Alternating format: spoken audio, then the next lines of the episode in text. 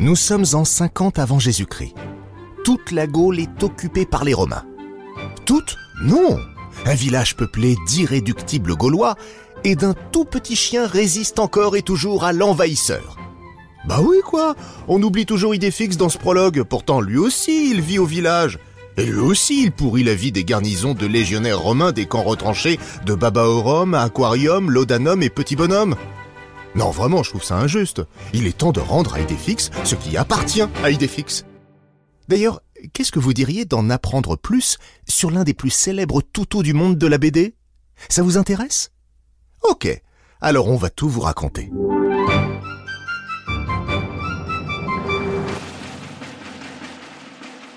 Salut, c'est Vivien Vergniaud.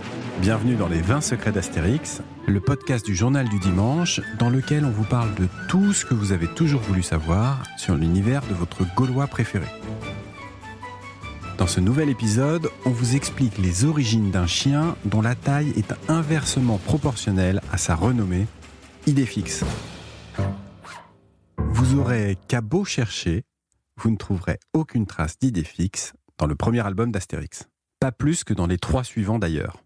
Car oui, le petit chien blanc et noir qu'on associe aujourd'hui automatiquement à Astérix et Obélix n'apparaît que dans la cinquième aventure des deux compères, le Tour de Gaulle d'Astérix en 1963. Au départ, Goscinny et Uderzo voulaient se démarquer des codes habituels de la BD. Le dessinateur avouait même que lorsqu'ils ont créé leur personnage, ils en avaient marre de tous ces héros avec un animal. Spirou et son écureuil, Tintin et son chien. Et pourtant, à la case 6 de la planche 9 de cette cinquième aventure, donc, un toutou hirsute apparaît. Dans son scénario, Goscinny a écrit, et même souligné, c'est rare, la phrase suivante. Il y a un petit chien près de l'entrée de la charcuterie. Uderzo raconte, il n'était pas censé apparaître de nouveau, alors je lui ai dit René, vois-tu un inconvénient à ce que ce chien suive silencieusement nos héros? Alors la petite boule de poil suit les deux héros jusqu'à la fin de l'aventure, où Obélix, enfin, le remarque, le caresse et lui donne un os. L'histoire du chien sans nom et sans race déterminée aurait dû s'arrêter là. Sauf que des dizaines de lecteurs écrivent.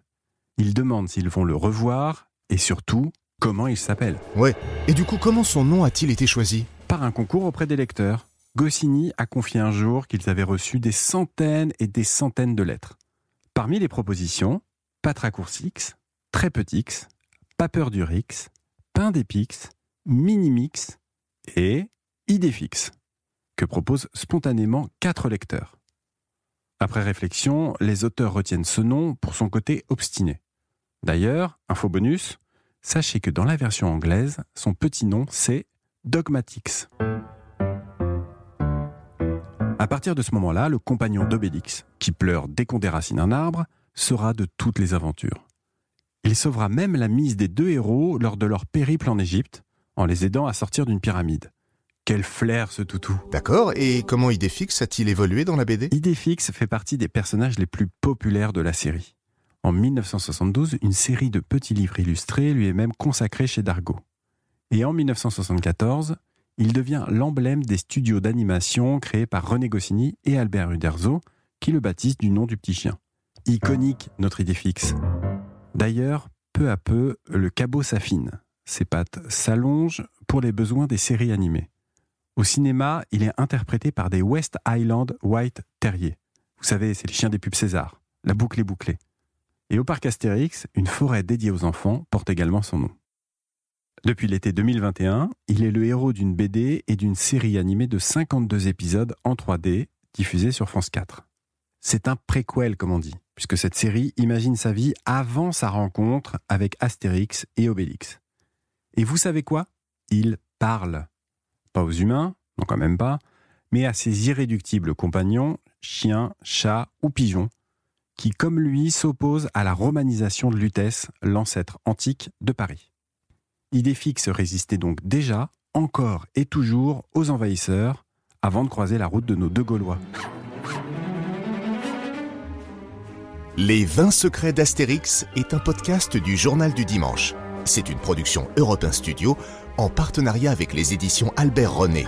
une propriété du groupe Lagardère comme le JDD et Europe 1. Pour écouter tous les épisodes, rendez-vous sur le site du JDD ou sur vos plateformes de téléchargement habituelles. Et puis, n'hésitez pas à nous laisser des étoiles et des commentaires, on vous lira.